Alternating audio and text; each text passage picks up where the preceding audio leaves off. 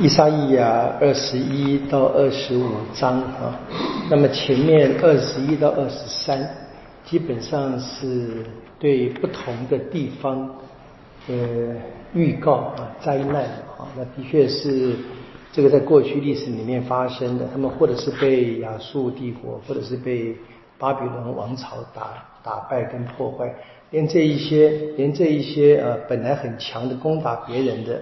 亚述和巴比伦后来也会啊陷落，是分开的各个讲，最后怎么在第二二十四章就全世界都一样啊？这大概就是可以这么。那当然我们跟各位也解释过的，这个并不是一个呃非常顺序的先知一个一个神事按着历史时间写下来，是他们就是后人收集的啊这些先知在不同的场合里面所写下的这些呃文字。我们今天会更是会说的，这边当然背后隐藏着历史的事实嘛。那么看见这个事实，它的安排倒并不是完全按照这个时间的排法，啊？当然，现在的二十一章就先出现了巴比伦，就是蛮蛮特别。因为我们读到这一个，譬如我们读到这个呃后面的话，他如果你你先翻译一下这个三十六章哈，这是一个三十六到三十八章啊。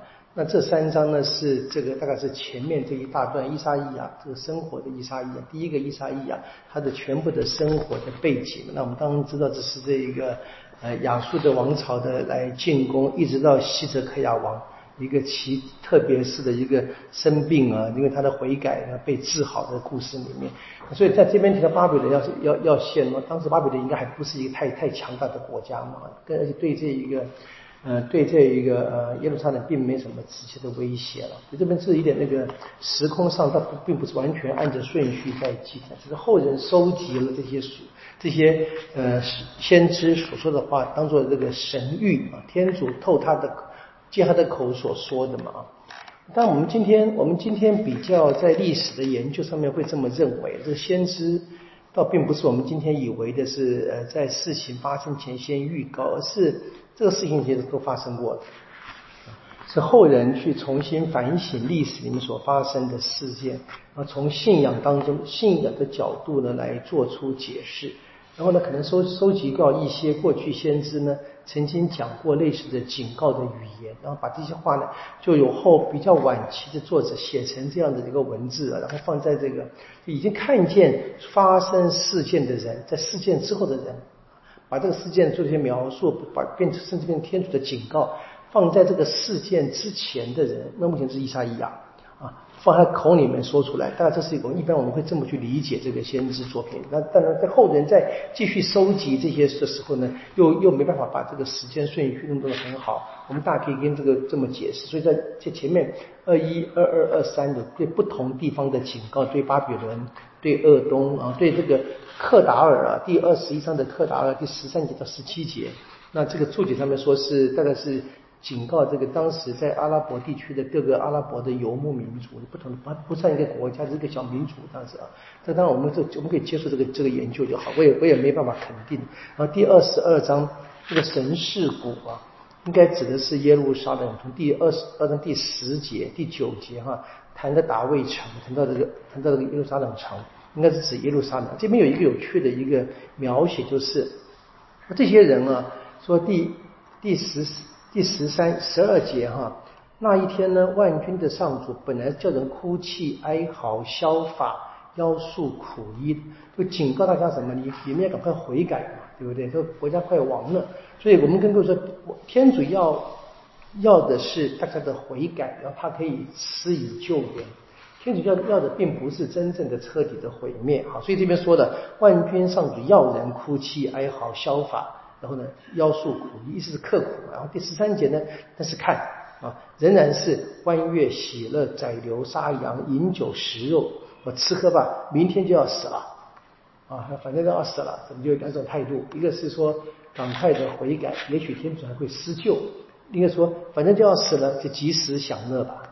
那当然，这边是采的，这边当然是一个错误的态度，就是及时享乐啊。这当然是一个非常惊人，真的惊人吗？我们今天不还是一样就这么活着的吗？对不对？好，然后呢，二十三章就谈到提洛啊，然后有那个毁败跟复兴。二十四章就全部全世界都要都要结束嘛。然后到这个世界都要结束，你可以看见，并不是天主最后一句话，说二十五章我们看见的嘛，天主要施救啊，老百姓可以先唱出这个得到救援或者感恩的诗歌，他跳的比较快啊，你可以看出这不同的神，他他没有把这个历史事件写出来，他只写这个每个事件先知的预告或者先知的回应啊，这是二十五章。那可能比较有趣的是在二十三呃二十三二十二章的哈，这边提到那一个。色布纳的神谕啊，然后这个在第十一这边有一个图，对不对？这个这个人哈，他是他是那个什么宫殿的总管啊，啊，他是管理宫殿的，可以你可以讲当做宰相吧啊，这样子。那这边有趣的是，就是我们这个有一个小小注解啊，小注解说啊，这个他应该是看来这个名字是一个外邦人的名字啊，但这个。很难说了，我这作者在在这样讲，我觉得这个一个让这个犹大的王朝，你这当时呃当时是那个希泽克亚王，他的王朝拿一个外邦人当当这个总管，我觉得不太不太可能。我这边注解这么写了，我也没办法啊，无所谓。就是我以以我的想法蛮好。那这个人怎么样呢？他没有尽责，不尽责，结果怎么样？说天主说把他的把他废了，要另外立一个，立谁呢？立这一个希泽克亚王的儿子厄里亚金。啊，来取代他。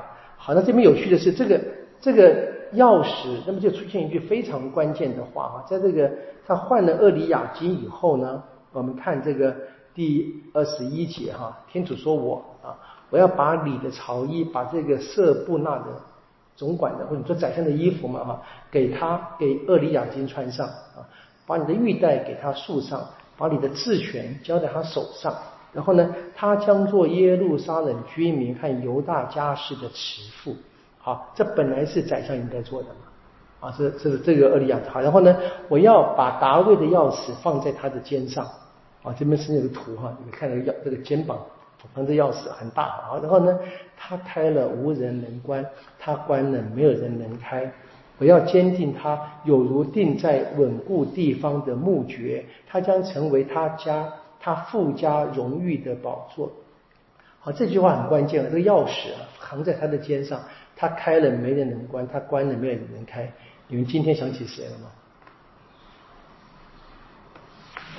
天对天国的门，博多罗，这他他就这么用用过去的啊，就是在很古老的这个话，然后分到后来变成变成这个教会嘛，教会然后变成了博多路在天上，这个很有趣，就是当然这是一个圣经上一个比较古老的连接。好，然后但是你看啊，这边说。第二十三节哈，这我要坚定它，有如定在稳固地方的木橛，什么意思呢？因为我们知道，这个回到这个过去的犹太人在旷野里面是住帐篷嘛，对不对？那帐篷要要支搭帐篷是中间有一个最最根本的那个柱子，要要要立起来，对不对？然后别的就拉线，对不对啊？那所以那个是最关键的那那个那个那个那个墓穴，这是表示这个这个我们讲讲梁柱的意思啊，就是他把它啊把这个他他要像定在这个整个。这个稳固地方的墓穴，换句话说，它是支撑整个家世的嘛。但是你看，他继续听听下去，情况就变了啊。他说，他将成为他附加荣誉的宝座，他附加全部的荣耀，细枝嫩芽，各种细小物品，自碗具以至各种壶瓶，都悬挂在它上面。换句话说，以色列全部的人民都可以依靠他啊。这个意，但是呢，到那一天啊，万军的上主断语。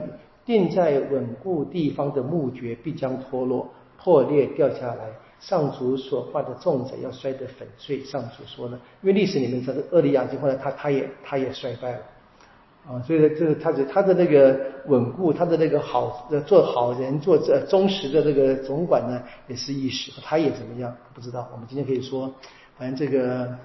掌权了哈，尾巴翘起来了，这个大概是个问题吧？这好，这这是这句话就可以大概可以这么懂。那么这边大概是唯一比较有趣的，就二十二章的这一个十五到二十五节，这边又跟我们这个这个犹太的历史一些描，写跟我们今天教会的传统，我们把不多路看成说什么掌管天国钥匙，这是一个这个隐隐喻借喻过来的故事。好，那么我们说的二十五章这个事是知道天主的法永远不是最后一句话。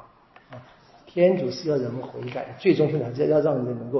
我们前面讲好几次，在每一次这个惩罚当中衰败当中，都留下一些移民啊，留下很少数的人会活着。那这些人是要看见这个天主的这个救援。当然，你要问那些人是谁，你就可以想，就是那个还能够在在任各种困境当中坚持信仰的人。一直守好这个他们犹太传统的信仰上所必须坚持的。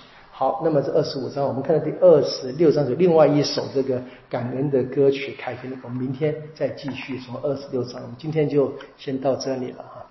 愿光荣归于父、及子及圣子，起初如何，今日亦然，直到永远啊！因父及子及圣神之名啊！好，谢谢大家。